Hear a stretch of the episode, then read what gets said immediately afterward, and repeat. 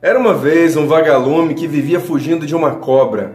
E toda vez que ele brilhava, a cobra vinha e tentava comê-lo de todas as formas.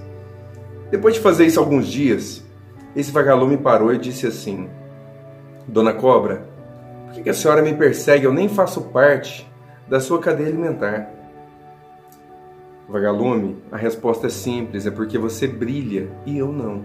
Isso acontece muito na vida. Você começa a brilhar, você começa a se desenvolver, você começa a aparecer positivamente, seja no seu trabalho, com seu talento, com a sua arte. E aí vem pessoas tentando puxar o seu tapete, porque elas não conseguem atingir o mesmo patamar que você está alcançando. É, isso acontece na vida em vários setores, inclusive dentro dos relacionamentos, infelizmente. Muitos casais tentam diminuir um ao outro. E existem situações assim extremamente bizarras. E é bizarro isso, por quê? Porque quando a outra pessoa cresce é bom para você.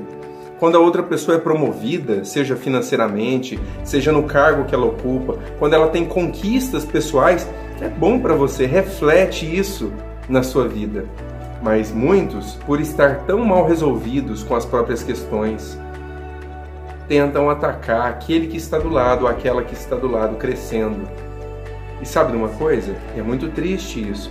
A pessoa vem tão carregada de histórias familiares, de histórias pessoais, que não consegue ver o outro crescer, ver a outra pessoa crescer. E quando começa isso, começa um ataque. Ou seja, você não pode ganhar dinheiro, você não pode se desenvolver profissionalmente, seu negócio não pode ir tão bem. Em muitos casos, um dos maiores inimigos que você tem dorme do seu lado. É, porque você não pode se desenvolver. Imagina se você se tornar uma pessoa independente, pode ser um risco para a relação. A relação fica maravilhosa com duas pessoas independentes. Acontece que na cabeça de algumas pessoas, independência é sinônimo de perigo. Ou seja, você precisa ser dependente dessa pessoa insegura para que essa pessoa tenha, de certa forma, um controle sobre você seja um controle financeiro, um controle moral, quem sabe até um controle espiritual. É, é complicado isso. Você quer que a pessoa que está ao seu lado seja uma pessoa que precisa de você ou uma pessoa que não precisa de você? Responde rápido. É, se for uma pessoa que precisa de você, ela é uma pessoa dependente. Não é tão legal isso, né? É legal que os dois sejam independentes que os dois cresçam, se desenvolvam e, detalhe, de preferência que não precisem um do outro. Podem se ajudar e é muito bom que isso aconteça, mas não é uma dinâmica de dependência, entende? É, em muitos relacionamentos acontece essa imposição. Um fica tentando fazer com que o outro se torne cada vez mais dependente de si, dependente dos carinhos, dependente das atenções, dependente do que você sente com o que ele faz ou ela faz, entende? É complicado isso. A dinâmica de dependência sempre vai levar para uma situação caótica, para uma situação miserável.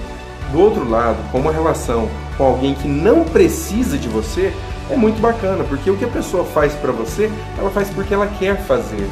Ela te agrada porque ela quer te agradar, não porque precisa de você. Assim vocês tendem a construir uma dinâmica de casal muito realista, muito verdadeira, muito madura, muito adulta, onde um não precisa do outro, se ajudam, mas vivem bem. Onde tem uma dinâmica de dependência, geralmente vem junto uma dinâmica parental. E quando eu digo parental, eu me refiro a fazer papel de mãe, a fazer papel de pai para a pessoa. Isso é uma dinâmica parental. E não é para você fazer dinâmica, nem receber essa dinâmica da pessoa que está com você. Nem ser pai, nem dar segurança, entende? Forte, adulta, forte, próspero, capaz. E a pessoa que está do seu lado, se não precisa de você, mas por amor, por afinidade, quer estar ao seu lado, olha que maravilha.